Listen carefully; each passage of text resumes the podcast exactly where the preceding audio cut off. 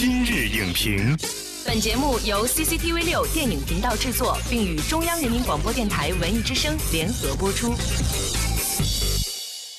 品头论足话电影，今日就评八分钟。大家好，欢迎收听文艺之声今日影评，我是陈明。最近有两位中生代女演员引起了大家的关注，那就是姚晨和马伊琍。由他们主演的电影《找到你》在上映以后收获了众多好评，而大部分观众的好评呢，就是源自于对这两位女演员演技的赞赏。有的观众甚至表示啊，姚晨和马伊琍在大荧幕上奉献了最好的一次表演。但是呢，也有人发表评论说，《找到你》这样的电影太少了。中生代女演员不是不会演戏，而是没戏可演。那究竟中生代的女演员眼下面临一个怎样的市场环境呢？本期今日影评。特邀中央戏剧学院表演系副教授李红为我们独家解析。欢迎李红老师做客今日影评。主持人好，电视机前的观众朋友们，大家好。今天节目一开始呢，我们就提到了一个名词——中生代女演员，当然是由《找到你》当中的姚晨和马伊琍所引发的。什么叫做？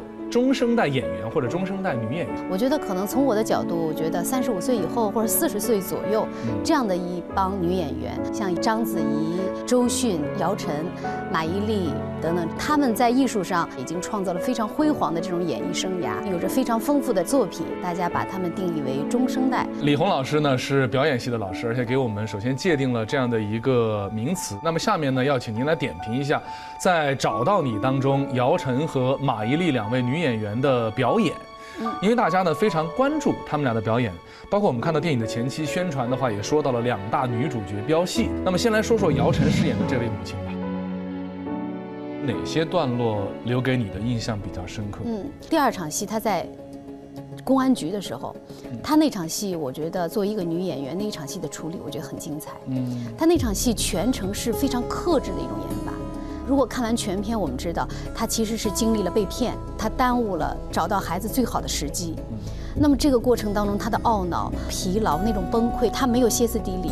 他的那个眼泪一直在流，但是他所有的东西都是一种无声的。而且有一个细节，就是警察说你能不能给我找一张保姆的非常清晰的照片？他发现没有一张。他所有这个面对镜头的时候都是回避的。这个保姆是有预谋的。这个时候真的就是万念俱灰。那个过程当中，我觉得很有张力。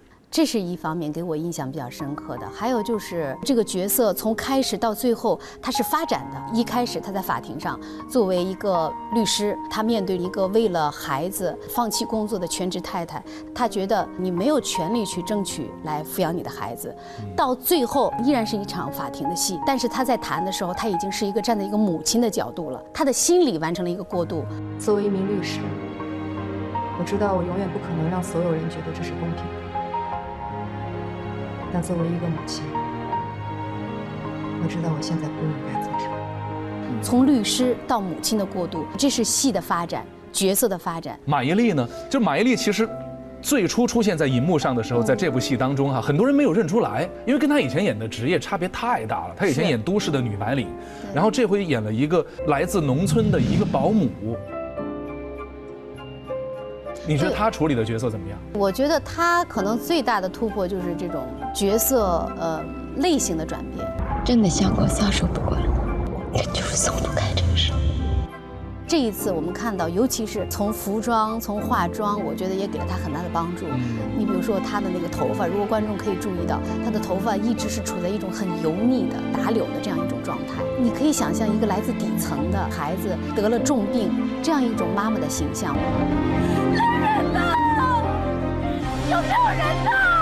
哪些地方给你留下了深刻印象呢？有一场戏，他其实是来找张博借钱的。爱情是最伟大、最干净的，但是在这个过程当中，他又掺杂进去了金钱。但是这个金钱完全是迫不得已，是因为他作为母亲的这种身份，医院已经催交这种医疗费，星期一必须交上。作为女人的那种煎熬，我觉得在马伊琍身上，在这段戏里，我是能够感知到的。我们也会在荧幕上呢，经常看到姚晨和马伊琍表演的作品，但似乎之前的呃表演的话呢，没有引起大家在演技方面的探讨。但是这一次的找到你，大家会关注两个女主角的所谓的飙戏哈，你觉得是什么原因这个角色应该说给这个年龄段的女性提供了一种机会和可能。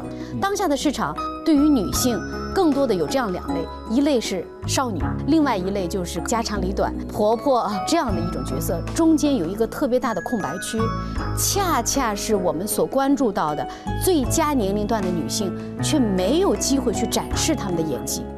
找到你为什么备受关注？恰恰是关注到了女性，尤其是三十到四十岁之间，这样一种心理，在当下的市场是很难得的。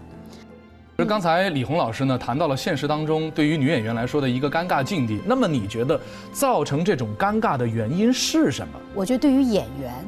尤其对于女演员的界定，我们是有一定的偏差的，可能更多的是从容颜，是从青春。但是花容美颜曾几时，用容颜去界定的时候是最 low 的。另外还有就是在电影方面，尤其女性的这种心理的这种挖掘比较少，中生代女演员她们的机会就少之又少。明明到了一个演员最成熟的状态，但市场上适合我这个年龄段演员的戏却越来越少。但是我觉得这方面需要市市场需要建设。另外的话，我觉得社会审美需要建设。你并不是一味的迎合去市场，就大家觉得啊，我愿意看这些年轻的面孔，我就不不停的给。其实也不是。那另外第三个层面，我觉得演员需要自我建设。对，我觉得女演员要认知到这一点，就是我每个年龄段都是美的。我很欣赏袁泉。他的那种观念，我我特别认同。他曾经就是有人说过他的颜值，说你怎么长皱纹了？你怎么怎么样？他说我在契诃夫的戏剧当中，如果我没有四十岁的年龄，我还演不了戏呢。这就是一种自信。确实，四十岁，你想一个女演员，她的这种人生阅历，她对人生的认知，她对角色的认知，她的那种心理的那种淡定，就像那种我们说文物上的包浆一样。这个东西它必须要经过时间的积累。我觉得这种东西是我们女演员应该去追求的东西。但是，呃，我也呼吁，就是我们的，不管是从编剧还是到投资人，三十岁、四十岁，我觉得是一个女人最有光彩、最有魅力的时候。我觉得为什么不去挖掘女演员身上的这个东西呢？那是一个宝藏。好的，感谢李红老师来到节目当中，和我们一起来聊中生代女演员那些事儿。古人曾说“三十而立，四十不惑”。其实对于女演员来说呀，人到中年并不就意味着所谓的开始走向下坡，而是开始步入成熟演员之列，魅力无限。找到你，关注了现实以及女性生存境遇的同时，也给到了两位实力派女演员一个舞台，能够让他们尽情地展示自己。我们也期待在未来有越来越多的舞台能够给到中生代的女演员，让他们在塑造更加饱满人物的同时，也带给我们更多动人的故事。本栏目视频内容，请关注 CCTV 六电影频道，周一到周五每晚十点档《今日影评》。